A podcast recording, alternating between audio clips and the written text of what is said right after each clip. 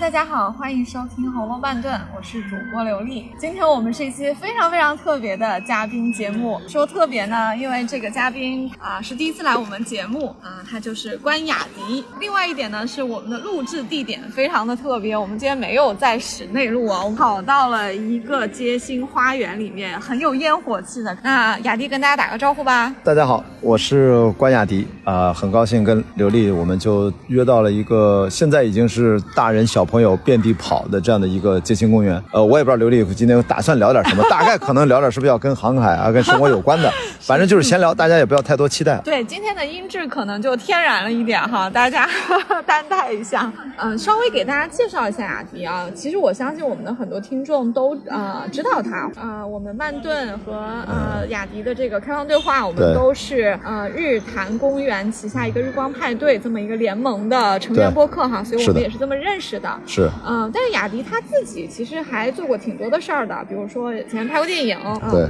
然后呢，各种各样的户外，各种各样的越野运动，还有就是他这几年比较投身之中的就是航海，对，嗯，也算是个航海人了，刚刚才航海回来是吧？两个月了吧，也两个月了，嗯嗯，然后顺道也做一些播客啊什么的，然后最近这不又又变成了学生，然后又在读书，反正就是一直在身份在转换嘛。所以其实我们呃这次能够在上海，在一公园里面线下录制，还是挺有缘的，因为你你也是从外面就是回到了，不能叫回到上海吧，现在在上海读书，对对吗？要从。从闵行校区出来放假嘛，现在十一假假期，嗯过两天我也得回学校了。嗯，那其实我们还有挺多共同的朋友的，比如说三联的主理就是圆圆老师，土摩托老师，他也是我们俩的一个共同朋友。对那这个嘉宾的介绍啊，还有我们的这些结缘啊，就掰扯到这里，嗯我们就进入今天的一个聊天环节。对嗯我们真的是啊定了一个特别恰当的主题，嗯叫星辰与大海。嗯，细心的听友可能会听过我们妇女节的选题啊，我们当时聊过啊，红楼里面有五位特别具有现代性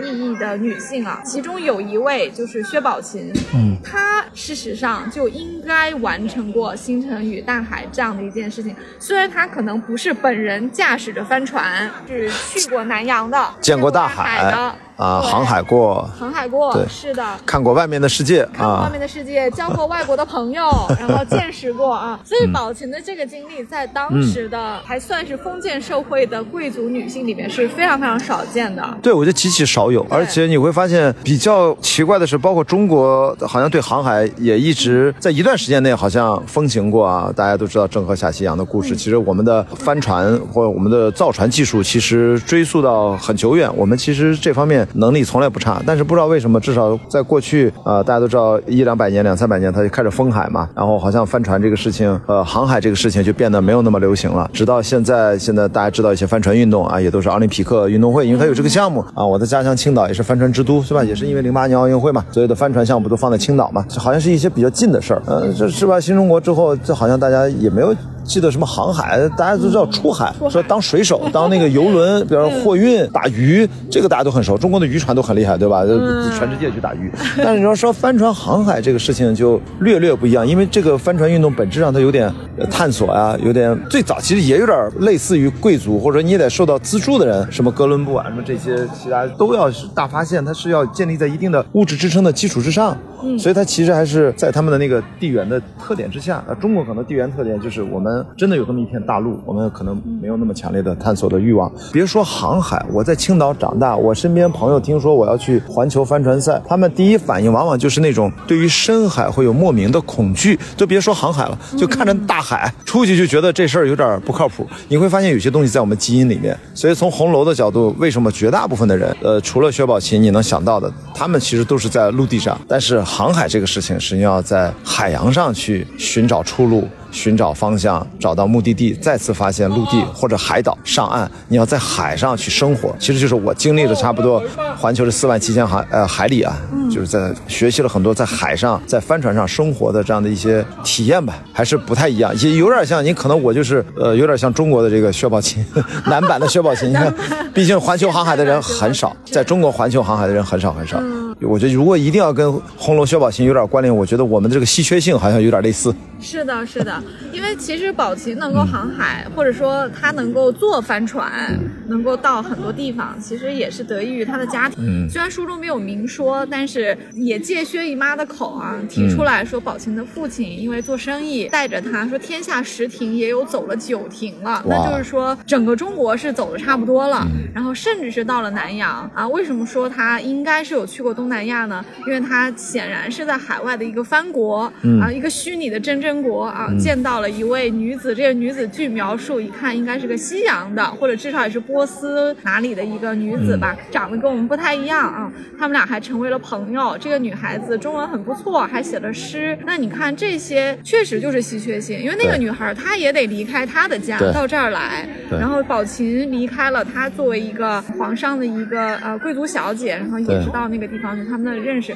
可能跟地理有点关系啊，因为我们地大物博，然后我们内陆非常大，我们主要从西边，东边就是日本老想来嘛，鉴真东渡，那坐了好多回船，就为了来回学习。咱东边没了，咱东边是太平洋，也再往就是朝鲜什么，就朝鲜半岛加上日本就没啥了。当然往北又是另外一个故事了。所以我们基本上一直遭受中国啊中华文明一直草原部落啊各种的这种游牧民族跟这个我们的算是中原地带啊，或包括江南，更不用说了，它是一个不断融合的过程。所以中国的历史就在陆地上是非常多元融合的，可以一直向西走，向西走。但是真的就海洋就比较难，南边因为它都是地理环境也就很复杂啊，云贵啊、川啊什么这些，呃，西南就不用说了，高原啊，反正东边反正就出不去。所以我觉得我们更多的是大陆文明的这种。文化传承，你看我们呃探险都这么说，徐霞客啊，就 是那种都是名山大川，我们都是山水画画的特别好。那个水呢，指的也都是什么长江、黄河呀。真正的你画海的这些也有啊，我们的美术作品也有，但是就少。还的的确确，你要不说薛宝琴，我之前都不知道这个人。嗯，他因为他不是十二钗的政策里的，他地位没有哦没有那么没有这个待遇和宝钗那么重要。而且它出现的也比较晚，哦所以相对来说知道它的人不是很多。刚刚你说名山大川哦，其实嗯，值得说一点，就我们说航海啊，嗯我们把海放在航后面，就意味着说你只有海上才叫航行。其实当然不是了，因为中国有长江和黄河，很大的湖啊，我们也有啊，湖也很多、啊是吧？然后还有人工的大运河啊对有些河漂流起来一点儿都不比航海容易的。因为以前的船运也用的都是帆船嘛，我们最早的所有的这种河运、船运，其实那以前哪有什么发动机啊，不都是靠要不是人力，要不然就是风力。其实中国在这个帆船制造，我们看帆船的历史，中国还是非常先进的。我们很早也发明了三角帆，就可以迎风而上，这个也也也蛮厉害的。但是的的确确，它是跟呃，如果去探索没有陆地的地方，如果真的海洋就大洋就是看不到陆地，我们叫航海，就是你把船开离开陆地，看不见，然后呢选择一个目的地，或者说你再开回到陆地，这事儿是很难的。郑和下西洋都是沿着陆地开，他也没有去跨过洋啥的，他也有，他到远处非洲那个，我看那个线路图，它其实也有跨过洋，但是它基本上它都是那个时候已经是确知确认知道那个地方是什么大概的国家的情况，我们要去那儿看一看。真正的所谓的我们说大航海时代，那不都是为了发现新大陆，完全不知道这地儿开出去要有多远，对也不知道后面有啥，那个不确定性和未知啊，为什么说他们都是真的英雄啊、真的是人类的壮举，拓展了整个人类和地球的关系，大发现，我觉得都超出勇气，就不顾生死。我航海回来最大的一个感触就是，原来理解了当年我们看什么《加勒比海盗》什么那些影视，里面只要涉及到水手操作那么大的帆船的那些人啊，他们只要去远航，我觉得都是亡命之徒，就是可以置之生死之外的人，因为你你那个航海图可能都是不准确的，你也不知道这岛那上次能找得到，这次你怎么就能找得到？你只有六分仪，你对吧？罗盘就最原始，没有电子任何的仪器，什么现在 GPS 什么都哪有啊？所以说当年这些人就古人真的是非常厉害。上岸了，说不定还遇到不友好的部落，对不对？把你抓起来。那当年的航海家最后就是经常就最后就是死在部落的那种，就是你的旅程根本就完不成，你也不知道会停在哪儿。所以我觉得以前的人就是还是猛，还是野。猛嗯对，这个会不会跟我们嗯有的时候想说一个特别大的大陆是好也是不好啊？就是嗯因为你过于丰饶，所以你没有向外探索的这个动力对中国和需求，没太有对吧？那中国就确实不太需要有。像刚刚我们提到，无论宝琴作为皇商，他去南洋还是郑和，他嗯。相当于带着皇家的一个命令，对。去这个下西洋，也很安全对吧？也很安全很安全。啊对。而且他既然有这么皇家的呃派遣的这么一个意义在的话，他相相想必他一路他都有一些文书可以保驾护航对，他带了那么多的礼物，上岸可以交换，你可以理解成他已经很容易了。他是那个年代的哥斯达号，就是就做了个超级游轮。你看你在游轮上，你也是航海了，你土摩托就做过嘛？你刚才不说圆月嘛？他就做过那个，他那个是大概用了八十多天还是九十，我忘了，反正也是转了一圈，很嗯快。那船开的特别快，当然也略微的晃，除非是风浪特别大的时候，你都有时候觉不出来你在航海在船上，因为它那个船游轮超级豪华游轮，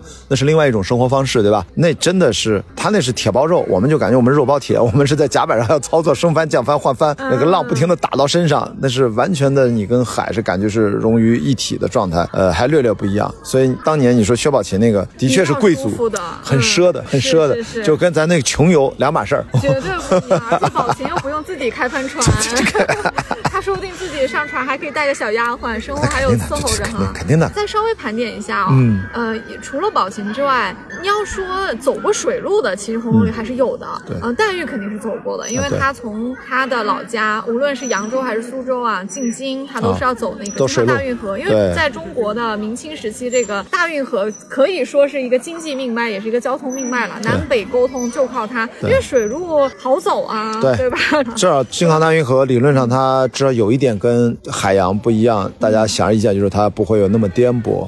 它最多它最后就倒哎，对它那个呃水多深啊，就都基本上那个水文的情况是非常确定的，呃，相对来说确定。高速一样，哎，对，你在海上一切都是不确定的，你也不知道风暴什么时候来啊。他现在知道了，现在你能够有非常详细的天气预报，每六小时我们那个船队每六小时更新一次。你如果愿意的话，每六小时下载看看新的这个卫星云图，可以看天气，也可以看涌浪，也可以看 current，就是你看水的情况和天上的情况，然后来判断你的船的行进的这个策略。但以前就是你在内陆，像你说这种水运，我觉得主要是在等待，因为船行进的速度基本是既定的，然后线路就一条，你也不会左转右转。还有港口呢，哎，对，港口划好了，哎，随时上岸 吃吃喝喝，然后我觉得像是一个类似于咱们现在你刚才说高速公路比喻特别好，像自驾游，自驾游，对吧？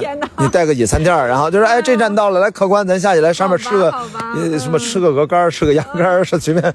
所以看来，无论是黛玉还是宝琴，他们的旅途其实艰险是谈不上的，对不对？以前你说那进京赶考的什么秀才，骑个毛驴带个书童，那个要好，那我不知道也得几个月还是是的挺长时间进京赶考，那个应该比水路还要艰苦一点吧？那个要艰苦一点，对，水路更快吧应应该应该更快、更舒适，而且毕竟是富家千金嘛，应该有自己的单间儿，还有小丫鬟伺候着啊，应该不会太委屈他们。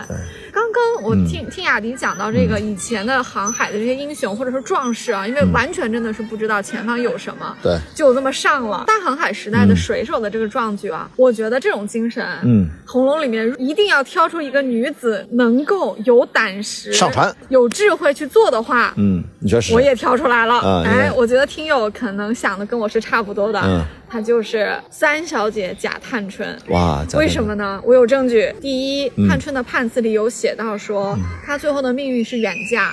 应该是坐船走的，可以上船嗯对，嗯可以上船，所以她一定是坐船去她的婆家的。嗯这是一个呃曹雪芹告诉我们的一个结局。嗯但是从她的探春的个性上来说呢，我觉得她就算不是书中写的这么坐船去婆家结婚，放到大航海的年代啊，他的精神跟那些水手是有一部分是一、呃一脉相承的，因为她曾经嗯有探险精神哈。他有，他曾经说过，他 看到整个家族衰落，而且他承担了改革家庭这个大观园上上下几百号人的一个重任的时候，他说过，他说我若是个男人，我早走了，到时候立一番事业，但我是个女孩，嗯。一步也不允许我多走，一句也不让我多说，对。所以他非常的苦闷于她一个女孩的身份对。探春的见识、能力、魄力绝对不输给《红楼梦》里任何一个男人，可以说在她的同辈里面没有一个男孩子比得上她。嗯但是没有办法，对你再优秀，你在那个年代就是一个贵族小姐，你的命运就是等到长到十五六岁的时候嫁出去。嫁出去。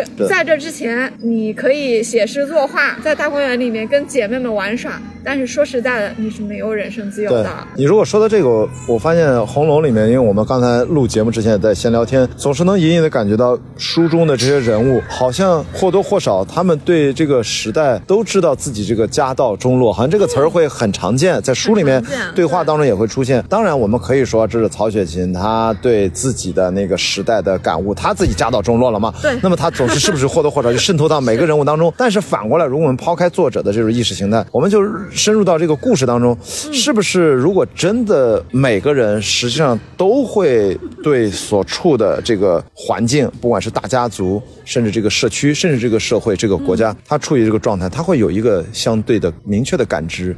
男的可能也知道我们家道中落了，女的也知道了，但是好像真正能。做出改变自己命运的主动的选择的人，在《红楼梦》里面是不是很少？应该很少，有吗？啊还是你回想一下，呃，马上采访一下这红楼专家啊？其实要很遗憾的说，嗯呃，这书是照着悲剧来写的，所以一定是没有。它呃会有少数的实践者，比如说我们刚刚提到探春是个实践者，对比如说某种程度上，王熙凤也是一个实践者，嗯，给她托梦的就是她的侄儿媳妇啊，嗯红楼里的非常有争议的一位女性啊，秦可卿，她至少给王熙凤提了个建议，嗯。但是王熙凤呢，因为没有做到，所以不能算是呃彻底的实践了。对。但是红楼里的男性，因为当家做主的，基本上他们有意识，但是几乎没有什么行动，他们也没有看透这个事物的规律，然后他们也无法去力挽狂澜啊，这确实是没有办法的事情。我们应该是现代人，应该是会比书中那些人有更多的可能性或者主动性。这么说可以吗？啊、那当然，因为啊我毕竟我是个女性，所以我已经感觉到这个世界对我来说开阔很多了。我觉得你完全是用降维的、俯视的看着这个《红楼梦》的芸芸众生，你突然觉得，嗯，我们在二十一世纪的女性，对吧？独立女性越来越多，你身边的真的好多女性的朋友都会印证这一点是的，啊。所以呃，我先回应你刚刚说的这条啊，宝琴以她的时代来说已经非常超前了，连黛玉他们一一定都是很羡慕她可以走南闯北看这么多东西的。但是毕竟我生活在当代啊，我生活在一个女性有很多可能性的一个时代，所以宝琴可能可以坐船出去。我觉得我要想，嗯。说不定我会像你一样，我自己可以去学习驾驶帆船，或者我加入一个船队嘛，对对加入船队对吧？对。其实从这点来说，我觉得挺哎，幸运的。书中的人物真的是对宝琴他们，你觉得是客气的表达了羡慕，还是说作者让那些人物会觉得哇，宝琴这种生活也是我想拥有的？他会有这种现代人的这种思想吗？嗯还是说只是客套一下？应该是有羡慕的，至少宝琴的非常要好的核心闺蜜圈，嗯她们一定是羡慕或者是很赞赏这种生活方式的。嗯宝琴的核心闺蜜圈有几个人，一个是她的堂姐宝钗。对啊，一个是宝琴非常好的朋友黛玉，嗯啊，黛玉自己小的时候也也坐过船嘛，她也是从南方到了北方嘛，所以她也能接受。看过大江南北对，啊？看过大江南北对。一个就是我们刚刚讲过，有一腔的抱负和志向，但是身为女儿身不能做点什么的这个探春，嗯，他们应该都是赞赏的，嗯或者是羡慕的。我在这个帆船赛之前参加了很多年越野跑，去了很多国家，我们都是崇山峻岭去跑百公里、百英里、几百公里、三百三十公里啊等等。所以我就真正在那种很大的山野当中，真的是翻山越岭要去穿行。古代的很多文人墨客或者这些画家，特别是中国最厉害的山水画，我就看到我就理解了，特别是唐宋这些时期。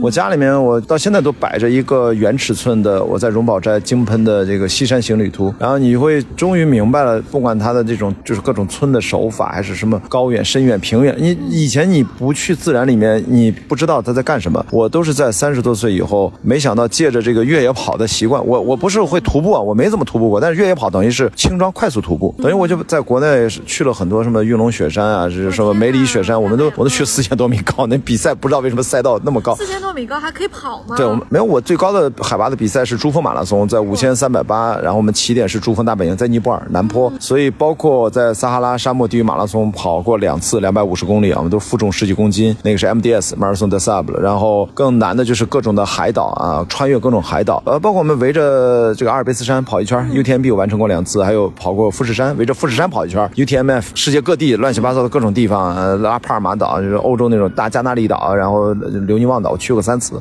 风景太不一样了，就是纬度不同，然后它的气候。不同，它的高海拔的地区又不一样。陆地的这风景，我算是看了大概十年。然后到海上，大家都会觉得这海没啥可看的，其实真的差别很大。海还是不同地方的海，其实味道就完全不一样。然后反射光、云云层、你的湿度、日照、日晒，你看到的海洋生物都截然不同啊！反射光颜色就完全不一样。所以看了这些之后，你再看古人的这些创作，他们也都是去了很多地方的。我们很少有那种把自己关家门里面的那种艺术家。吧，不管是诗人还是画家，他们都是要要采风，要写生。所以我自己反而是在现代都市当中，我觉得我们录这个虽然是红楼啊相关的话题，我的一个映衬就是，哪怕就是在上海，对吧？今年上面又经历了这个大家被迫待在家里面的这个痛苦时光，对吧？那我觉得不但要鼓励去航海，航海可能有点麻烦，有点成本高，但是鼓励大家，哪怕中国这么大名山大川，真的就就是走出去看一看，什么都不干，哪怕就是待着，就去看一看，发发愣，太有必要。我觉得。对于身心都会特别好，就是真的。我三十岁之前是就在忙工作、学电影、爱电影，那就很大家觉得你搞艺术的没有，我搞管理的就会觉得好像你你好像是不是精神生活很丰富？我说没有啊，我现在回想，以我现在这个回头看，这不挺二的吗？就是大家不就在学习，毕业了就工作，没有我们没有九九六，我们电影行业就没有什么休息日，永远在工作，所以也没有什么可抱怨的。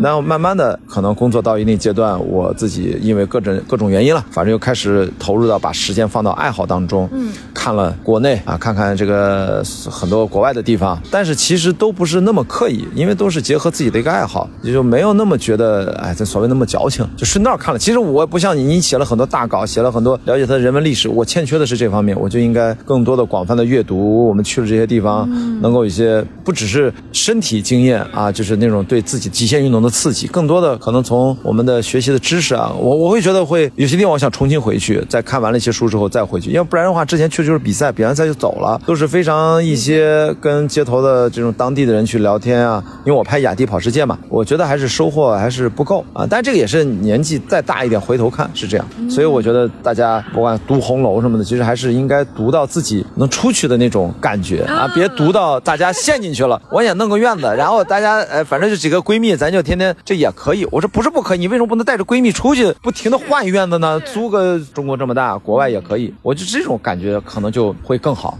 而不会把自己越读越小，对吧？院子不是不能有，咱咱这个不管是通过越野跑还是通过帆船，咱们去先去丈量世界。那累了总要回来嘛，回来的时候在院子里休息休息两天，再次出发，这多好！一定要出去转。你说的我特别的羡慕，我真的很想去，因为我其实自己一直有一个心愿啊。我的一个旅行，我想做的是，呃，在我的这个遗愿清单上呢，是走那个西班牙的朝圣之路。哦，我知道那个其实难度不算特别高，但它是一个，我觉得是一个。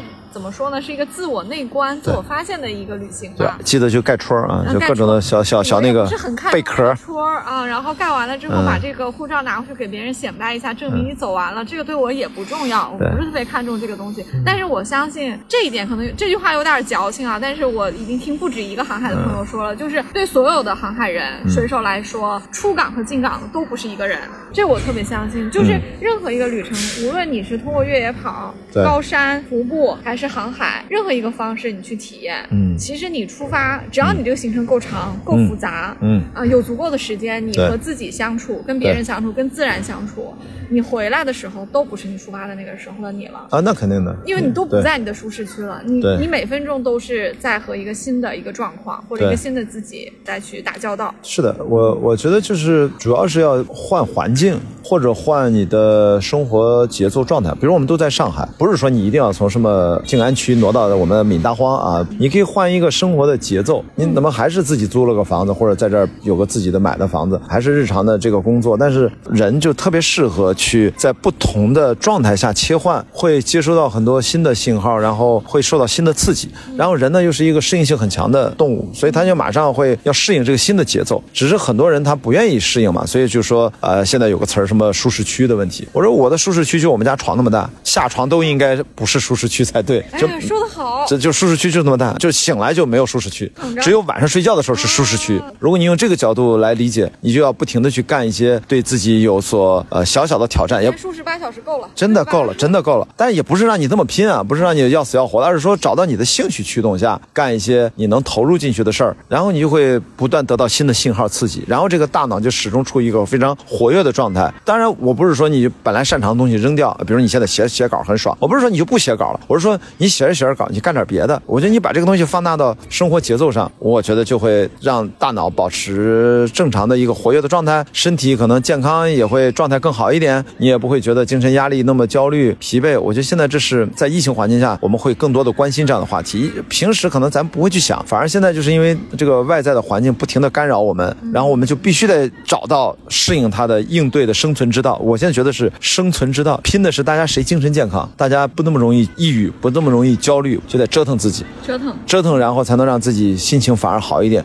不然的话就随大溜，就跟着就去走了，就天天心情会很荡。所以我觉得这是我自己户外运动多年积累下来，哪怕现在你看读书嘛，我也得用一种是不是有户外心态的一种，找到自己怎么折腾自己，让自己适应这个新的学习环境下的一个新的一个生活节奏，才能够保持我觉得这个过程不会那么煎熬。因为读书你也说你也读过，你在国外读两个是吧硕士是吧？那读书的时候都是很很烦的，看各种文献、写论文什么的。我觉得怎么找到苦中作乐，然后时间会快一点。我希望我这个户外运动的经验带给我的是这样的一些思考，哪怕回到一个正常的咱们城市的生活，他也会搞点不一样的视角吧。我是这么想折。腾，嗯，你是够能折腾的。哎，这怎么办？那那我我觉得就如果不折腾，我就我不知道我要干嘛。这个里面我觉得有一个有一个概念挺好玩的，就是不管是读书啊，还是像我可能因为作为撰稿人也写了很多东西啊，写的时候也得看。美中不足的地方在于，有很多东西它确实是一个二手经验，是的，就是再努力，你获取的仍然是二手经验。是的啊，我之所以在你刚刚讲到越野啊、航海的时候特别有感触的地方，就在于我觉得那个是一手经验，因为你只有去做了，你才知道。你给我讲这个故事，嗯，我也会很感动。但是如果我要能感受到和你一样的东西，我就必须得自己去做。所以几年前嘛，那本书不是挺火的嘛，把自己作为方法。向彪老师那个我觉得你说的一手经验，在我看来，我是更加直接的把它称之为身体经验。嗯，就是我对这个世界的反感受，不都是靠我们的五感啊、几感，反正感官啊，就是信号转换、大脑反应，然后就是我的身体最直接的跟这个世界发生的联系是无法被替代的。它是真实的，可能属于我自己的一部分，必须得是我肉身，我真的去感受它，去经历它。present 在那里。然后你去成为那件事情，你成为一个跑者，你成为一个水手，你成为一个 OK 博士生。比如说我我要喜欢拳击，我希望眼睛近视手术恢复一点，我下个月怎么样，我就开始拳击训练，从零开始学。我得让自己成为一个业余爱好的拳击手，我才再去回头看拳击电影。我从小喜欢看那么多自由搏击、拳击的电影，对不对？你就完全不一样了。我当然这个角度就像你说。或许某一天你也开始写虚构类的小说，我不知道。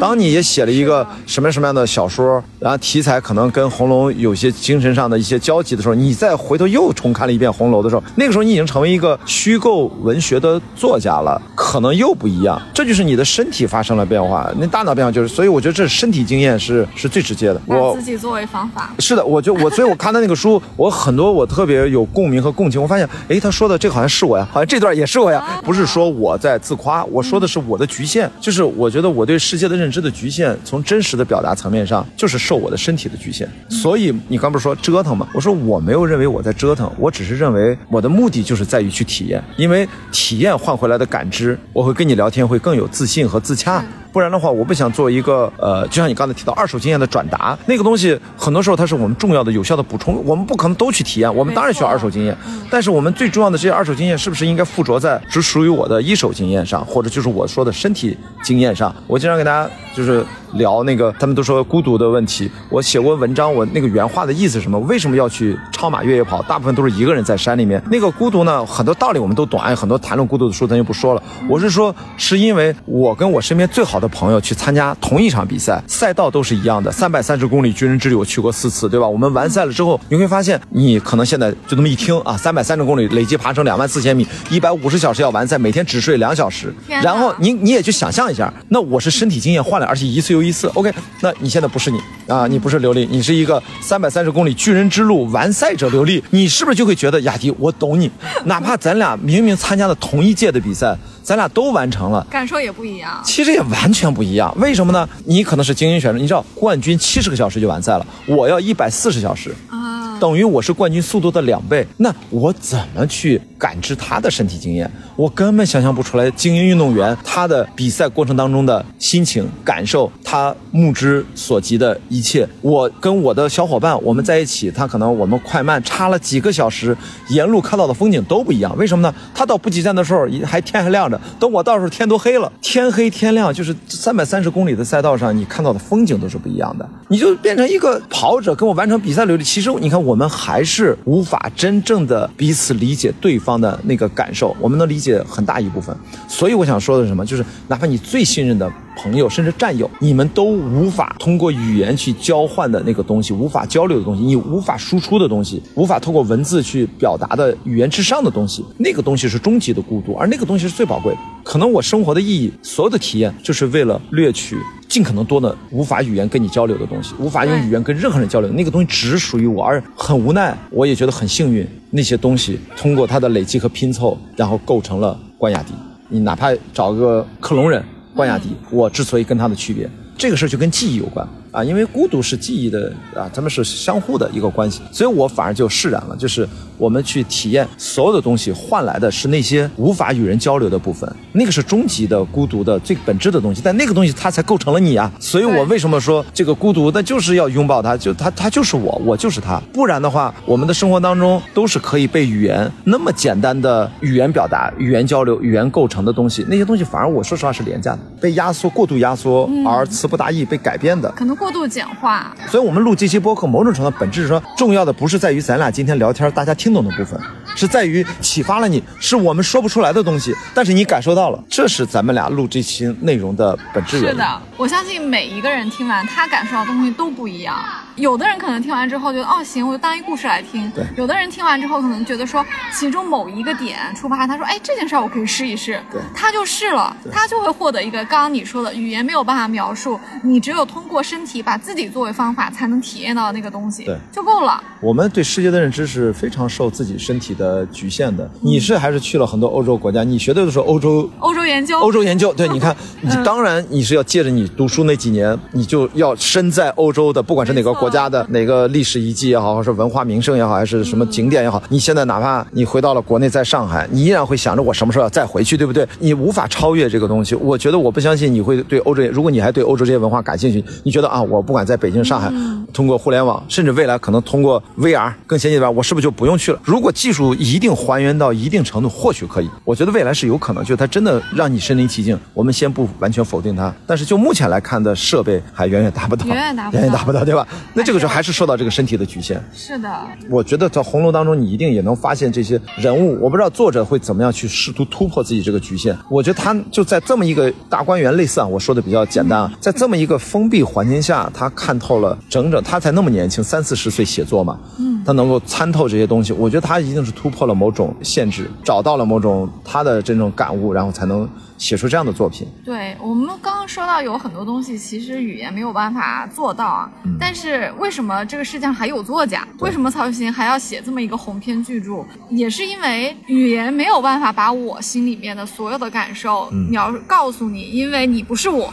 对但是我依然觉得我有必要把我想写的东西写下来。对他已经是从这个作家的角度来说，能够做到的一个最接近对，他想说的东西，因为这是他的一个途径嘛。他也许不同的人有不同的这个载体去和世界和别人发生关系啊。那对于曹雪芹来说，也许留给世人，你看两百五十年以后，我们还在读这本书，是的，因为我他也做到了。我觉得人和人就差别就在于，我越来越清晰的意识到，我们谈论这些作家，呃，历史上很重要的一些哲学家，就是德国的那几位，他们不需要走万里路，你知道吗？他们就没离开过他们那什么小镇，他依然可以通过一心一世界，他相对不管是唯心的思考，包括佛学的什么冥想也好，各种不知道是俗人也好，还是智商不够还是怎么样。我们刚才聊的把身体作为方法，这些是建立在我觉得代表相当大一部分人的感知，但是它不代表真理，它也不代表所有人。我就羡慕那些人，他其实不用去哪儿。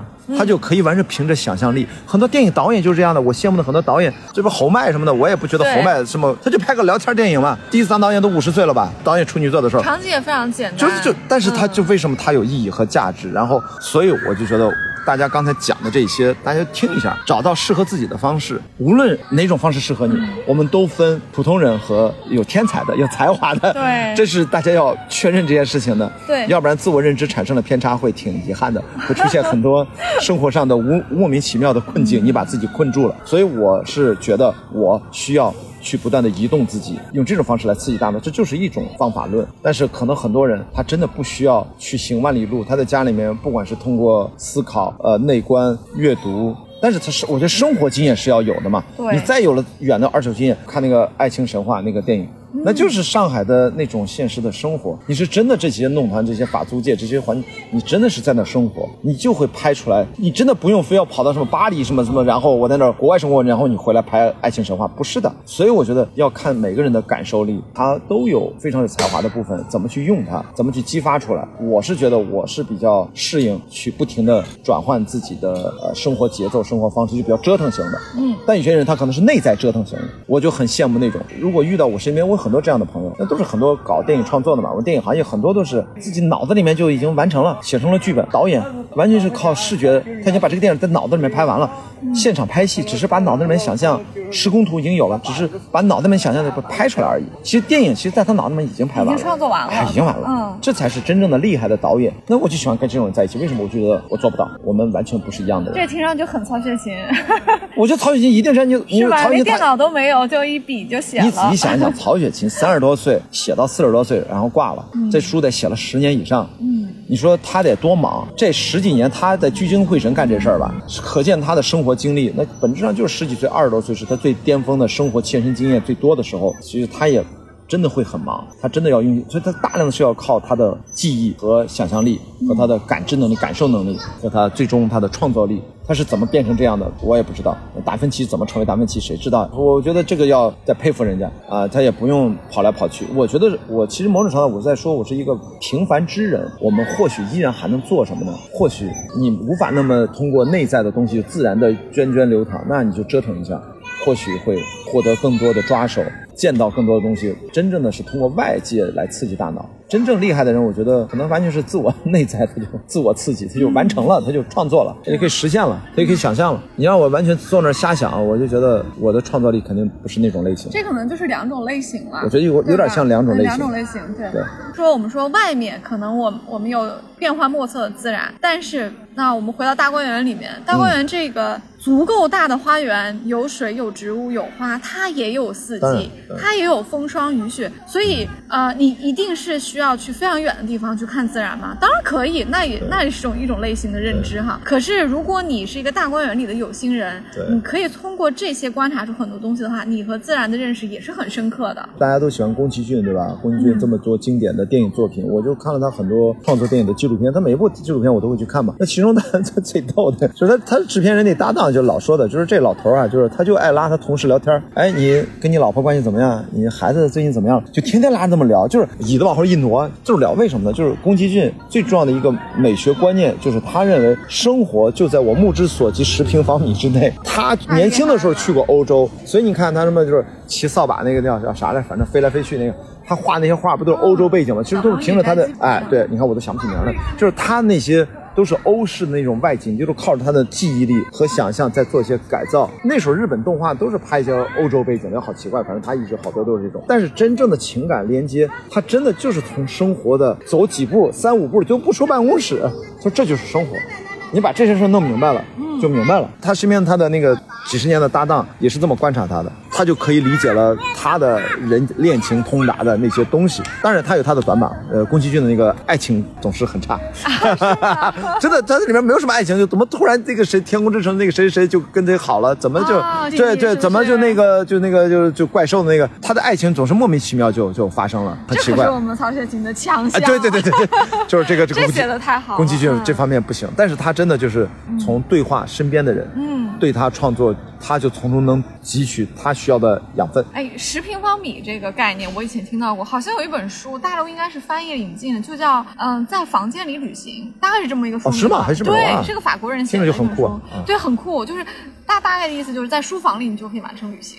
哦，所以你有看这就是我相信曹雪芹他们就是可以把自己的年轻，他相信他的经历也很丰富，嗯，但是他可以在丰富的基础上，他再做延展，再做叠加，因为每一个作者都有一些他特别熟悉的部分。生活的部分，比如说人群啊、生活方式啊，也有一些他相对不熟悉的，所以他会琢磨去写那些他熟悉的部分，那部分你会觉得特别的逼真。他不熟悉的那些呢，他可能会减少一定的比重，但是呢，他依旧因为因为一个一个非常高明的一个一个创作者，依旧还是可以在他的方法方法论里面尽量的写出来，嗯。只是说他可能不会去写太多。比如说我看到一个说法，因为曹雪芹显然是对贵族生活更了解，对。所以他写了很多，就是贵族家里吃什么饭，家里是怎么陈设的，然后这些公子小姐们空闲的时候怎么玩儿，包括他们的一些内部的家里面的一些勾心斗角啊、妻妾啊、嫡庶啊、之争啊这些东西，他都写的很好。但是他显然就不是很了解庄稼人过日子，怎么种地哦，怎么纺线，对不对对？所以他书里面虽然写那个刘姥姥。下人们怎么骂人什么那种，哎，下人怎么骂人还能写一点，因为因为你家里有佣人嘛，这街头的那肯定对，不会，街头的就不肯一定啊定不会。。虽然他也写到什么锦香院的云儿、什么戏子 蒋玉菡这些，这些都是因为曹雪芹生活中可能遇到过，对对不对？他可以写，但是他没有去写刘姥姥的家里怎么样去种地，他写不了。嗯他对刘姥姥的刻画是让他到了大观园里面，给了刘姥姥一个视角去看大观园是怎么样的。对曹雪芹来说，去描写刘姥姥在家里怎么样一个生活，嗯包括二丫头怎么纺线，这些东西对曹雪芹来说，第一没有必要，因为故事的背景依旧是在一个贵族家庭；嗯。第二，确实也不是他擅长的。还是回看自己的生活嗯状态，就是我觉得他生活是很深入的，但是他很聪明啊，超级聪明啊，呃，他可以把贵族生活活得那么的细节，就是其实巴尔扎克当年写小说，嗯。其实也是一样，就是天天讲这个怎么穿衣服，这这不也是那个法国那些贵族的生活就极为 细节，当然他们也是一个文学流派嘛，所以我觉得这些人都是可以把它彻底的用过文学的方式给它还原出来，但是后来不是有了绘画什么的，然后还原现实又有了新的手段，再到好多照相术啊、电影，那是那条路线。但是我一说他就这一个身份，你说他算人生多么广博吗？好像也谈不上。嗯但是他不需要，他就是把我这一家人，我这个大院子，我这一个家族，我身边这几个、嗯、亲戚朋友或者邻着的家族，我给弄明白了，我想象出来，我就可以表达，我就可以创作。那么还有一种。很多年轻的朋友可能因为听我的播客还是看我的节目啊，他们会说啊，雅迪好像生活宽度特别宽广。就你刚才说人生之宽阔，哦，原来可以这么生活。我我觉得好多人好像提出了羡慕的感觉，嗯 我就很但羡慕啊没有，但但是我想表达的就是，一是不是太宽泛了，就会有那种你都不精通，你都无法深入，这个其实大家是要警惕的。我的所谓的宽阔，我也是被动的，或者说我主动的，都会在某一个，比如越野跑，我就十年了，也是电影也是大概九八年进电影学院，一直学电影，本科研究生，然后做电影也是做了至少十五年到二十年。其实我们还是要真正的去投入到那个事情里面，也不能为了宽阔而宽阔，就这个意思。话反过来讲，我经常想那句话，就是说从艺术表达层面，我们电影啊，就是形式就是最大的内容，你并不是一定说是不是形式大于内容啊，好像就是没有内容。我反过来讲生活，我我不是一定要替自己找补，就是一方面我们真的要投入进去，还有另外一方面，我觉得如果你真的想，我不叫宽阔，我叫生命体验，我想不停的去体验不同东西，包括做近视手术，我趁着我在老花之前，我要赶紧做近视手术，我要体验它，啊不然我就没有机会体验了，因为我都花了，我就没法做了，没有意义了。趁着我还没有花之前，我做了这个近视手术，这不就中间好像要闭目养神个呃十天半个月的嘛？所以这种体验，我想说的就是，可能你的体验足够丰富，它就是生命本身，它可能就是生命质量的一种评判标准。因为你体验丰富到一定程度，前提是你也提醒自己要去投入进去。没错，呃，你想我要真的读博士，我真的在投入，我能不能毕业呀？你可能毕业了，你就已经不错了。就像我参加军人之旅，哦，真的很难毕业吗？我不知道，我现在因为我不知道，呃同学们啊，给我们评论区告诉我们是不是很难毕业博士啊？我刚才跟你提到的军人之旅，嗯，OK，我到达终点的时候，我后面只有二三十个人了。你听上去，你看我是不是一百五十小时完赛？我一百四十三小时跑完啊！二零一八年那次之前啊，可能每次赛道还略略有区别。你会觉得哇，雅迪，你看你也就 finisher 跟我一样，很慢很慢，很厉害不不，你听我我我我跟你讲，一会儿怎么去评判这个很厉害，是不是很慢？后面再过七个小时，比赛结束了就关门了，我后面只剩下二三十人了。听上去我真的就是 finisher，也达到了我的目标。我的所有的超马越野跑都是 finisher。你看克里伯也是 finisher，还没想到最后年度总冠，那是个团队赛还不太一样。但是我要说的是，巨人之旅这个比赛三百三十公里，比赛出发的时候呢，每年大概有一千人报名。那我最后我的完赛成绩从排名上，咱不看时间，有两个体系嘛，看完赛时间，看你的排名是多少呢？是三百多名，三百三十名还是三百多少名？就意味着什么？这个比赛的完赛率不到百分之四十，也就意味着什么？你只要把这个比赛完成了，你赢了百分之六十多的人。哇，所以我的意思就讲，你也要投入进去，然后你才能说，我参加过四次巨人之旅，我其中三次不同形式完成了，第一次没有完赛，在两百公里被关门了。所以你只要完成了它，只要你的目标设得够高，呃，哪怕你只是完成，其实你也做的还 OK。这个就不能单单的说你足够宽，但是我觉得你要敢于先去，我觉得就是体验不同的东西，哪怕是可能互相之间都八竿子打不着的东西。我想说的就是，形式本身就是最大的内容，或许生命的宽度就是生命里面最重要的一种选择方式和存在方式是没有问题的。但是这个东西绝对不是代表说纯粹的啊，这么说对应一个我觉得我不是那么认可的东西，就是打卡啊上海是不是一个打卡城市？就感觉大家永远在打这个。说实话。我就不会打卡，我我我旅游都不怎么做攻略的，我更不会去打卡。我在想说的就是，打卡就是好像我去的真的很多，是不是也挺宽的？但是我就觉得那个好像就咱要互相提醒一下，你在一个阶段内凑热闹，我都是觉得 OK，但你人生不能只过打卡式的生活，你是要交付一定的。成果出来，我觉得这个是足够宽的，所以这个宽呢，话两说，就一不要怕足够宽，哎，我觉得打卡，我想到一个比喻啊，我觉得特别好，就是打卡这个行为啊，本质上我用一个读书人的比喻，就相当于去书店看书的封面，然后不看书。那书店很大，有很几万本书，嗯你看完书的封面有什么用呢？书店很漂亮，拍了几张照片对。回去了，朋友圈发了，有什么用呢？没有一本书是你看完的。你我我觉得不能停留在这个层面，那不叫宽，嗯，那个宽对自己要求太低了。我觉得我们可以把它深入一点，会更有意思。所以这是我对自己生命体验，就尽可能去去搞。我刚才不是说拳击吗？还没开始啊。我们如果一年后再见，看我这个拳击到底有没有学成，就是 还是呃三年吧，可能它需要两三年的时间。就是你得真的是呃会了这个东西，但是不代表我要去打什么职业比赛，不是要那个意思啊。那我觉得也是投入进去就可以了。我花了足够多的时间，我对得起自己，我觉得这个宽就是就挺好的。哎，我们最后再聊一回，再聊一聊这个航海吧。特别好奇，就是，嗯呃，一个是你后面还有有没有什么呃更大的一个航海计划，这是一个啊。对因为现在在读书嘛，但是呃，说不定这个国门打开，咱们就可以出去了，好像就可以交流去了，这是一个。还有一个是在你航海去过的很多地方，因为我相信你的这个比赛形式应该中间还是有停留的。停了很多地方，对吧？十五站呢。来对给我们讲讲你印象最深，或者你最喜欢，或者你有没有特别想在上面退休养老的小岛、哦，地方？这两个问题都特别好回答，都很明确。因为吗对第一个呢，就是我一问就问上明确的了。呃，我写下来我的人生愿望清单嘛，不是有一个愿望清单，其中之一就是希望能去往这个单人。跨洋航海方向去靠拢，我要学一些帆船航海的一些 RIA 英国这个体系的这个资质，希望能够花几年的时间，最终能够学到 Ocean Yacht Master，呃，遇到好的合作的船东给我一艘船，我可以拿着它去进行跨洋航行，而且呢，我是希望往极限类方向靠拢，耐力就是极限类啊，跨洋更加极限了，呃，可能。我们这次十几个人在一艘船上，最多的时候二十个人。我未来希望可能最多三个人到两个人，慢慢到一个人。我最终是希望像过川一样向他致敬，可能还需要更长的时间，八到十年的时间去单人环球不间断，这是我一个遥远的一个野心，一个一个奢望。但是我是觉得从目标拆解的层面，也不是那么的不可操作。你已经迈出好几步了，没有，只是第一步，只是我体验了一下很多人环球是什么样。呃，从很多人坐一艘船环球和啊分段，嗯，到一个人一条船不间断环球，中间还有很多步，对不对差？很远很远。很远所以我说这句话，我从来都是那种愿意张嘴告诉所有人，但是不所有人把梦想说出来，当然对对？当然，因为我知道所有人根本不关心我，但是我说出来是为了不断的自我提醒，嗯因为要不然觉得还得写下来，记成日记啊，什么不断的，我就我用节目帮你记录了。对对对对，我都把它关雅迪某。年某月说了这个梦想那，我说了很多次，我就会把它以各种形态、以电子化的形式散播在互联网的各个角落里面，用来自我提醒，可以随时回头查阅，方便。呃，这是很确认的，这是我的。所以在这个过程当中，读博士的，我希望第二年、第三年、第四年，或者说未来几年呃，不管是暑假、寒假，如果还有的话，暑假、寒假，或者说抽空，还是要到国外去继续学习。呃，有些是网上可以学习，有些是需要找船长带我去线下学习，找身边的好朋友去，这个是一个挺长的过程。因为我的逻辑很简单，过去十年越野跑基本只有越野跑，接下来理论上十年都是海上跟帆船有关，那基本都是帆船。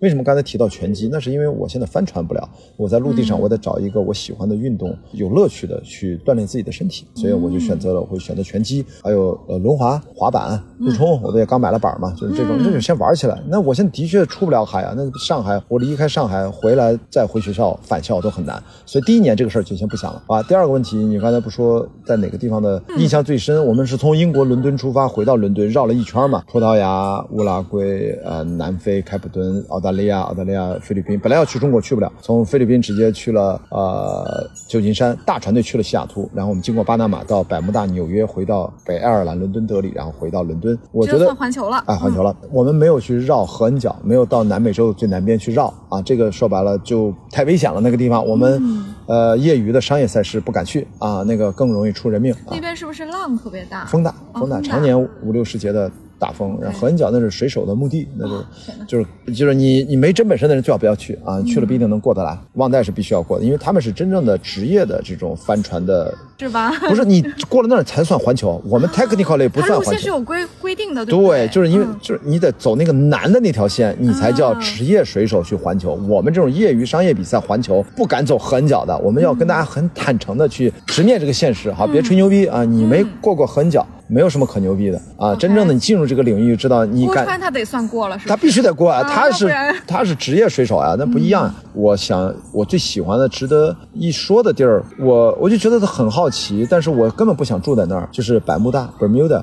大家都知道百慕大三角很神秘嘛，我只能跟大家说，其实没有那么神秘，而且那个岛还挺可爱的，然后很小，然后你开个小摩托，租个摩托，然后我一天就往返绕了两趟，就去了很多博物馆。小吗？很小，就是往返可能二十多公里、三十公里，骑个小摩托，你这不就我就直接一趟二十多公里就到那个顶头那个博物馆，然后再回到到这个顶头了去了几个灯塔，去了几个海边，一辆摩托到晚上回来了，八点，早晨七七八点出门，十二个小时，我一直在骑。我把这个岛绕了一几圈儿，它就是因为很遥远。我第一次发现，这是我第一次去到一个距离大陆相对孤立的一个海岛。因为我以前去的什么，刚才说的留尼旺岛、拉帕尔马岛、呃 Transgran Canaria，就是呃大加那利岛，就是呃还有呃 Ma Madena，就是马德拉岛，就是你看它都是它都是离大陆比较近嘛。因为留尼旺岛是在马达加斯加和那个什么什么啥中间儿，印度洋上也没有那么远。Bermuda 那可真的是旁边都在上千海里公里啊。呃，当然我还没有去到复活节岛啊，复活节岛那人才从智利飞过去，那得两千多公里吧。没错我喜欢这种完全绝望的，就是一个特别遗世独立是吗？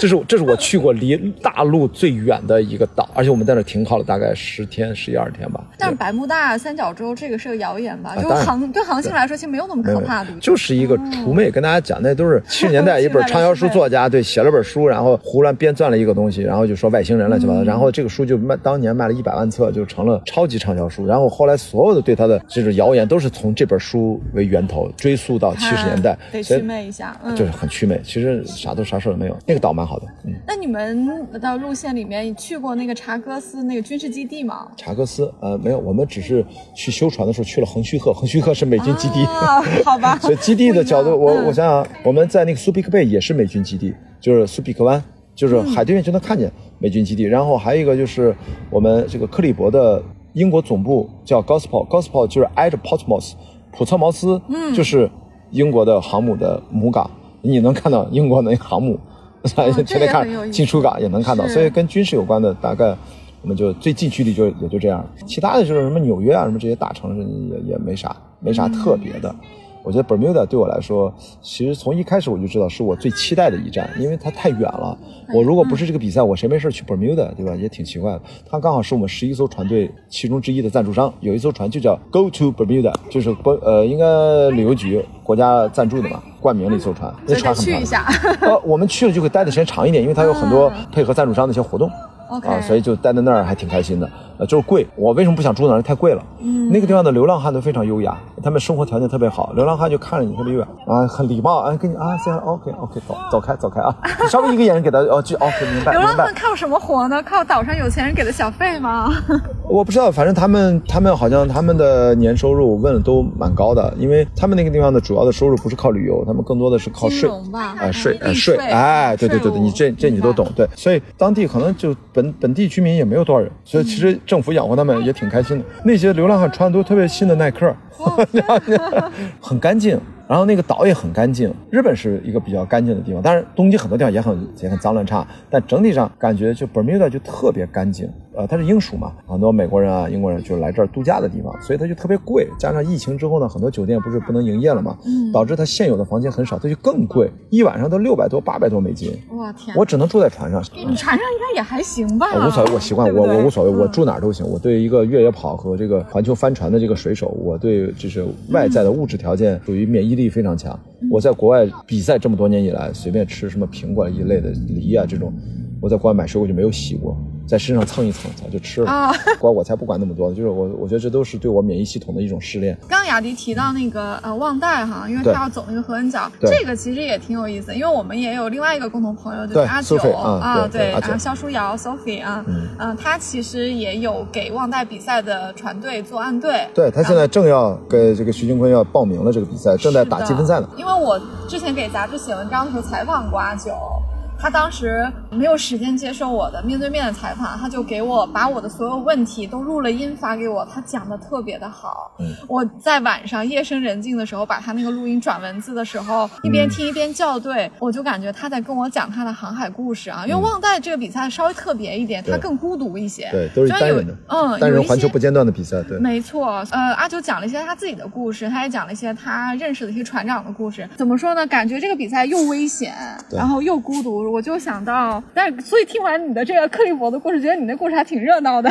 对我们是很热闹的。然后旺代，大家有一个电影，在二零一三年有个法国电影叫《孤身一人》，讲的就是一个船长在参加旺代这个比赛，是每四年举办一次。嗯，呃，那个故事片很好看，就是特别是如果你喜欢帆船，你有航过海的话，我看那个电影就完全就是看人家那个船长啥样，怎么操作，就是你有好多东西可以看。但如果你只是作为一个普通观众，那个看不出太多门道。不是那个故事也蛮好的，就是就像你说很孤独。结果后来他是修船，他在。呃，靠近哪儿来着？那个去临时停靠了一下，修船的过程当中修了好几天嘛。有一个偷渡的小男孩就爬到他船上，他不知道。后来他出发了之后，发现那个小男孩出来了。然后呢，等于他是讲的是比赛过程当中跟这个小男孩的故事啊。我知道这个故事了，他就是跟我讲过这个故事。他好像最后带着这个男孩一直到了终点，对，到了终点中间没有办法把他抛下。对，到了终点他就绕开了那个浮标，就没有冲线，因为他把那个小男孩从船舱里面拉出来。因为实际上他自打接纳这个小男孩那一刻开始，他已经退赛了。对，因为他已经不算。单人了嘛？虽然这个男孩在航海上可能帮不了他，不能帮，他们添乱。这这更多是你不要碰任何东西，因为这个对，因为这个比赛并不是大家以为的多一个帮手的问题。这个比赛真正的考验是你面对孤独的问题，你要一个人去面对。你身边就算有个人陪你聊天，这对别的选手都是不公平。虽然他不会航海，所以这个单人比赛就是很神经病，就是变态，就是要考验一个人。在一三年那个电影里面是一三年拍的，到现在高科技更发达了，其实全程视频聊天，你的跟你的暗队用各种的卫星流量，你们的通讯设施就是。你不会那么孤独，你想跟谁聊天，随时都是视频通话，好吧？明白。所以就是你很忙，你知道吗？你在不停的调整航。航海这件事儿，没有人能帮你啊。对，他们只能呃按队支持。沟通对。哎，航线呀，技术问题啊，各种，但这依然是一个以我目前大脑能够想象，在不离开地球的情况下的人类最极限的冒险和挑战。要八十多天吧？冠军当然非常快，冠军可能现在就是七八十天就能完成，因为现在船已经进化到就是一种超。超级怪物，就超级快那个帆船。当时郭川他是四十尺的帆船，他是呃二零一二到一三年，他是一百三十八天。那像我的话，我刚才不是说我也有这个狂野的想法吗？我不是以速度以为目标，我就想活着回来，飘回来，然后我在船上装塞满，我船大一点，五十五尺那种，稍微大一点，把它改装成一个人可以操作，你塞满了一年的吃的，我能不能在海上漂一年？我漂回来，从青岛出发再回来，我活着回来，我在船上我一个人待着挺好的，上面做播客、做直播，大家连线，反正漂慢一点，我船速不要很快啊，求帆就算了，就不要骑什么求帆，一个人玩什么球帆，对吧？就是我会用一些很降阶的安全的方式，我去体验一次单人航海，这就是我的目的。牺牲一定的速度了啊可能小一年吧目标。九到十一个月都有可能，但是我现在想法都不算数啊，这毕竟是八年、十年以后的这些目标。但是我是奔着这个去的，我是不是以竞技参赛为目的？就像我参加越野跑，我能完成 finish，我给自己制定了一个比赛，我自己完成了就可以了，慢就慢。我慢的过程当中，我也在干别的。我做越野跑这么多年，我在同时拍雅迪跑世界啊，我每次要不自己拍，要不带着团队拍，我不只是在比赛啊，我还要完成拍摄工作，还要完成这个文化传播这样的一个自己的兴趣嘛。我觉得帆船也是，我未来也会，现在也在传播嘛，就是雅迪跑世界第四季就是克里伯环球帆船赛，也拍了很多素材，慢慢剪的。嗯，这一年环球的话带很多吃的，这船得多大呀？呃够了够了，因为你吃的都是那种压缩食品啊，就对，干燥食品啊，就不太好吃的那些。呃，其实还行还行，就总总可以捕鱼吗？哎呀，你这不是给自己制造危险吗？你这不要做多余的动作，安全第一。捕鱼你是不自己分散自己注意力，而且你有那时间不能睡睡觉嘛，对吧？所以挑战单人不间断的，它其实要轻，对吧？因为你要是比速度的话，所以啊，比速度是要轻啊，我就无所谓啊，我可以重一点，我我重一点还踏实呢，还稳还稳的，对吧？跟生活一样，你这感觉是不同维度的。对，你想朝九晚五的生对活，你也可以自由职业，你也可以去创业，都行，都是一辈子。帆船航海，我只是从起点出发，回到起点，围着地球绕一圈。你可以玩命拼，你可以用很厉害的船，我也可以用差不多够用的船，我可以很慢的完成，是你自己选。我觉得这里面都挺好，都很极限，都很难，也都没几个人完成过。我觉得就像真正认真活完一辈子的人还是很少的，大家其实都会中间有懈怠，浑浑噩噩混日子。突然就自我放弃、躺平，现在有目标的去生活，就不会卷，就不会觉得卷。卷是一个肯定是一个糟糕的体验。你真正热爱你的生活，你感受不到卷，但是别人会说你你自己跟自己卷哦。别人就有时候说我自己跟自己卷，我根本没有觉得我在卷哦。嗯，这你看就是你的乐在其中对，苦中作乐，苦中作乐不是乐在其中，是苦因为本质是苦的。你就不读书，其他生活就不苦吗？就是还是做一个乐观的，是吧？悲观主义者。我我其实对很多事情不是那么看好，但是就是因为我不是那么看好，我也觉得结局不一定那么好，所以才为了让自己的心智正常，会要去做一些积极的态度的事情，才能去平衡和对冲，不管是风险对冲还是情绪对冲。都需要一个对冲，就是我们只做两端极限的事情。如果我认为这个世界真的很很烂，我就会用最积极的方式去去面对这个世界，这才能对冲。如果我觉得我的生活有两两部分组成，那只会以最激进的这种狂野的想法啊，当然我是最激进的保守主义啊，用这一部分事情去填充，然后另外一部分就是没有任何风险的最安全的事情填充，中间的这种中等风险的事情是完全不碰、也不做、也不想，它也是对冲。这个跟风投的逻辑其实也是一样的，所以我觉得就是我们用对冲的思维去来填满自己的时间，不会。卷不卷，就你不在那个卷不卷的概念里面，让那就让别人说去吧。你反正你苦中作乐呢，你你忙着呢，就是没有那么多时间在乎别人怎么说对对对。所以你你你你肯定也也是嘛，你要不然你怎么会做播客啊？什么？所以大家能在一起聊天，嗯，但这个就是碰撞，因为事实我们知道，其实大部分的人不说不会这么想的，也不会认同你和我的是，他会有自己的现实生活的一些现状和要，我们其实都可以互相理解。我的现实生活状态改变了，所以我会有这些想法跟你交流，但是我们要理解很多朋友他们在自己的。现实生活当中，不管是上有老下有小，还是房贷什么也好啊，反正就是很多现实，很多他真的不好挪，或者说活得那么的恣意妄为。这个我们是要充分的互相理解，所以我绝对不能觉得咱俩聊这些天，让人觉得我们是不是自己在这嘚瑟一下、显摆一下，然后完全没有啊。不是，我就说我们要自我警惕，不能掉入那种状态是没有意义的。因为反正我不知道你，反正对于我来说，你风雨飘摇，你可能哪天哪天你就啥都没有，或者说你可能你可能也会得个病、落个灾儿，弄个绝症啥的。因为施永刚最初那本《无国界病人》，对吧？他就得了一个很奇怪的病，治他妈的花几百万卖房都要治。我觉得要我，我就不治了，你知道吗？我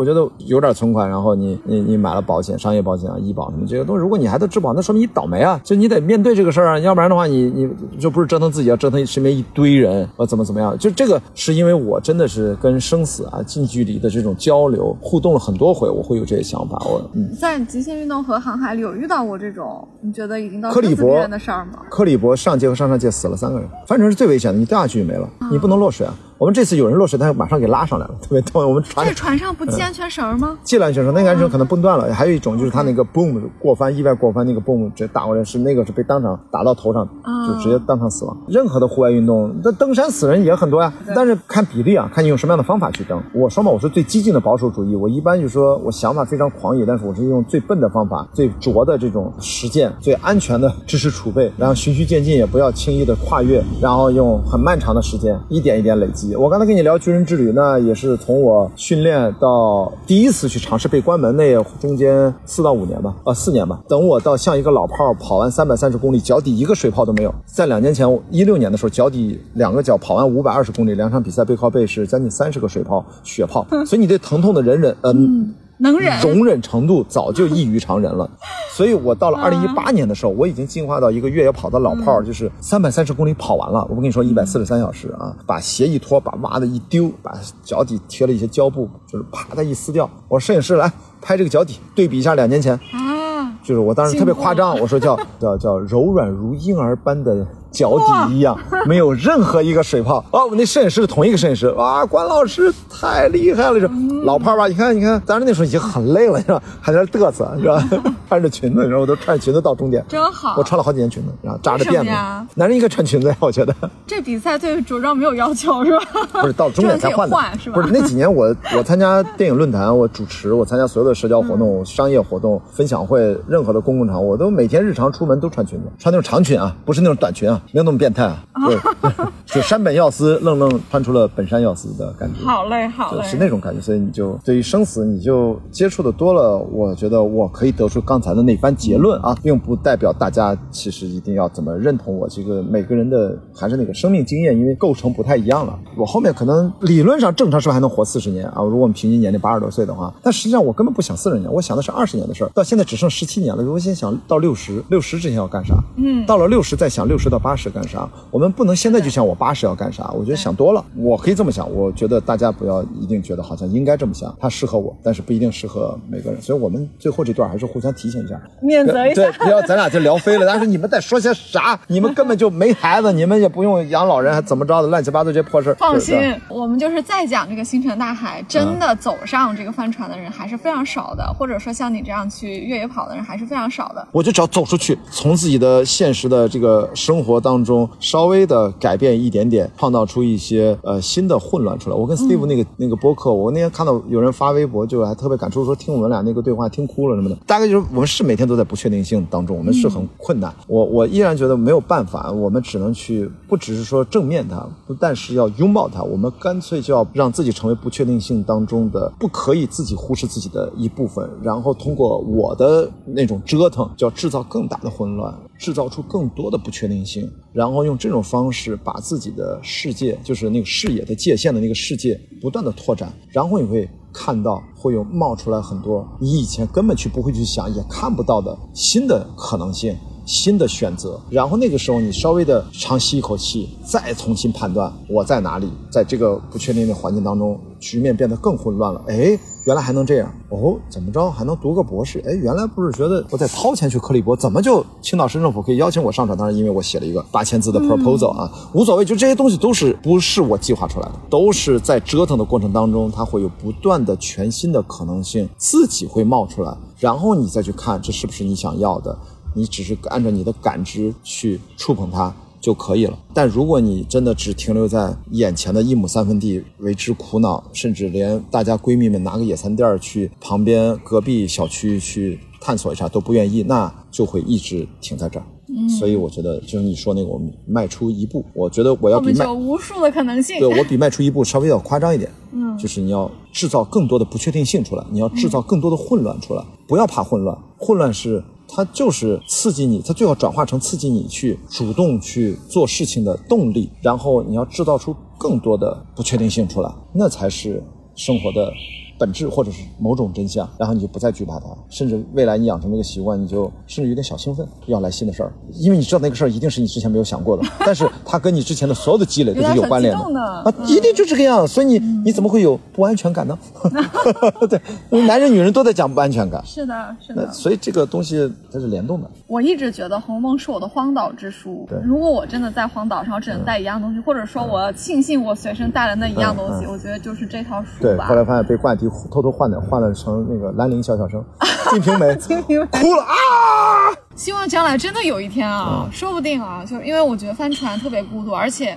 我偷偷说一下，我最想做的也是单人，能想象吗？也是单人啥？要单人啥？单人要单人帆船，环不环球？这个我先不不能把话说到那儿。我觉得咱们跨个洋，也许可以试一试，对不对？单人，但是我特别想单人，这点不是很想妥协。对，对人类比较失望哈。也不是，因为我特别喜欢你 在跟 Steve 节目里面提到那个，就是人可以同时喜欢孤单和热闹，哦，也可以同时享受这两者嘛。对，就本质上，我觉得我热闹那部分我也是喜欢的。烟火气喜欢，但是我真正的能量是来自于独处的时候，独处给我充电。对，而且我特别向往说，在也许大海，也许越野跑，它这个环境本身也是给予能量的一个过程。是的，这个设定里面，我希望是我自己跑完，我可以有队友，跑完我可以有朋友，跟朋友一起庆祝。但是我特别希望那个过程里面是自己。对。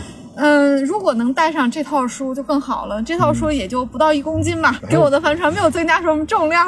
带个 iPad，带个电磁板不就完了吗？单人航海出去，你是必须要有发电机和充电的，所以你就带个 iPad 就可以。带个硬皮书，你被打湿了，弄反正也不方便。是的，是的，都可以。所以可以在啊航海的过程中啊，有片刻悠闲的时候读一下这本书，我觉得应该会就是终于成为了自己成为了薛宝琴啊，自己成为了一个开船的薛宝琴。对对，薛宝琴不会开船。你要能去，你别薛宝。琴了，你说中国就没有几个女性干过这个事儿？应该到目前还没有。真的，天哪！你要干就是第一个，就把梦想放这儿了。真的，你要干就是第一个。当然，可能在你干之前又有了人先干，那个不重要。我们不去，我们根本就不要去比什么第一、第二，这个不重要。你干完了你想干的事儿就 OK 了。嗯，你就变成了另外一个。新的版本的你的自己，然后你回头去看二零二二年的你的自己，你都觉得没啥意思了。就像我真的就觉得年轻版本的自己挺挺不好的，是吗？然后就觉得 现在这几年 这这几年的，我觉得都都应该是二十多岁更傻逼，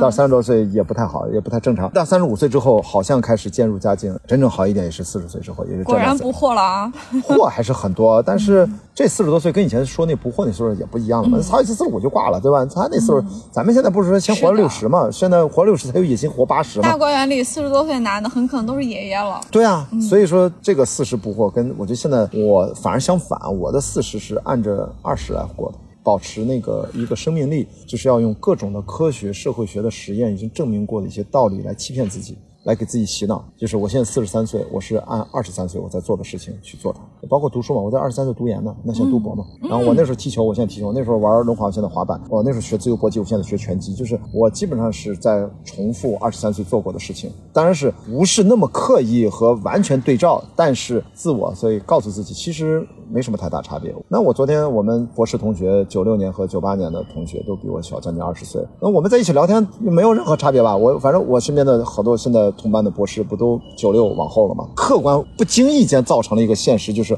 我把自己像那个社会学实验一样，把自己扔到了一个普遍都比我年轻二十岁的一个生活环境当中。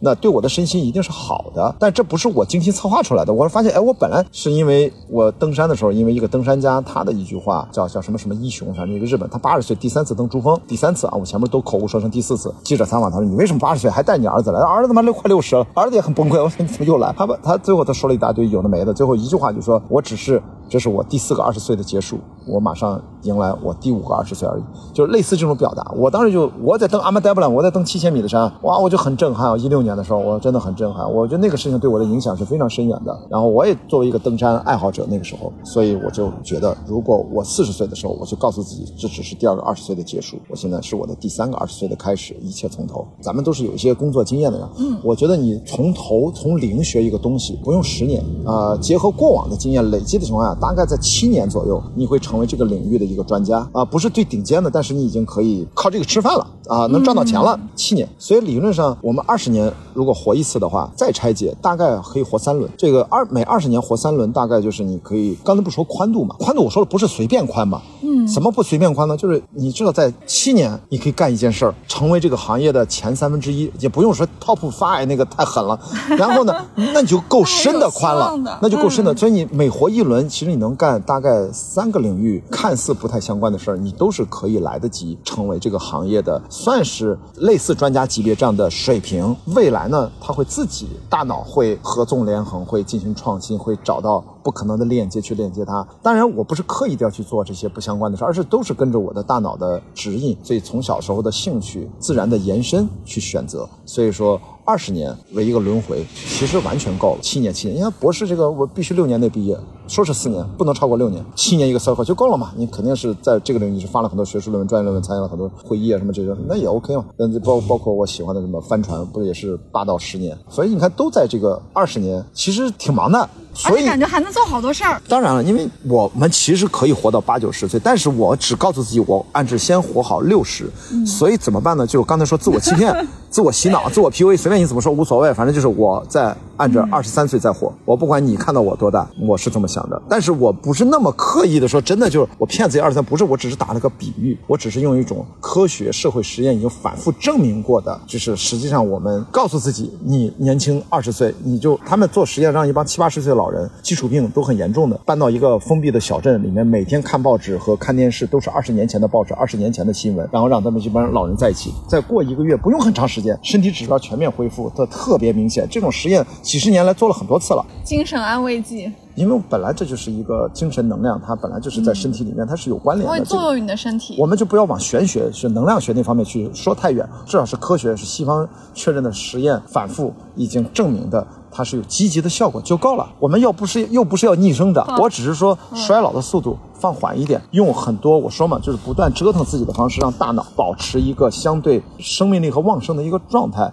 让机体拖大脑后腿拖得晚一点。我经常说，所有的运动偏极限类，只是为了让我的机体不要拖大脑的后腿太多，早晚它会拖的。所以你看，就是不要犹豫，想做什么抓紧时间。梦想也是跟我一样嘛。都是要单人去帆船上，你就是中国女子第一人了，就慢慢来。但是在我是建议说慢慢来，就是慢慢来，慢慢来。可能三年、五年、八年、十年都没有关系，因为那个事儿还是挺难的，挺难，挺难。但是你要冒失的，非要说我弄艘船我就走，那是不怕死啊，无知者无畏。你看我要这个想法，都是在我呃克利伯，我大概到葡萄牙第二站比赛，到乌拉圭过了赤道，我已经在海上连续跟大家待在一起十几天，我居然我觉得一点不烦，很开心。我那个时候突然有了哦，明白了，我可能适合。长航，我也想像郭川那样，我用自己的慢的方式，能不能单人环球一圈？我是在那个时候才有了这个想法。你也去感受一下，不一定在某一刻，你会让这个想法变得更加具体、细化、可拆解，然后就知道那个路径在哪里。结合你的资源、能力和身边的朋友这些支持，我觉得会指向它就会去了。我现在受到了阻力，就是博士一年级一课多二，我离不开上海，所以我这一年先不想帆船的事儿，我二零二三、二四年再想都可以。好的，今天非常谢谢雅迪，其实聊的也很开心啊，因为我们一直都在户外，一直在这个花园里面。从有人到没人，到有人又到没人，现在几乎没人了。早上出来晨练或者遛弯的人都已经又回去吃午饭，然后我们俩还在这个地方。对，带娃的人已经来了，去了两波了，现在只剩一个娃了。好，那我们今天节目就到这里了，我们下期再见，谢谢雅迪，拜拜，大家再见，拜拜，嗯，拜拜。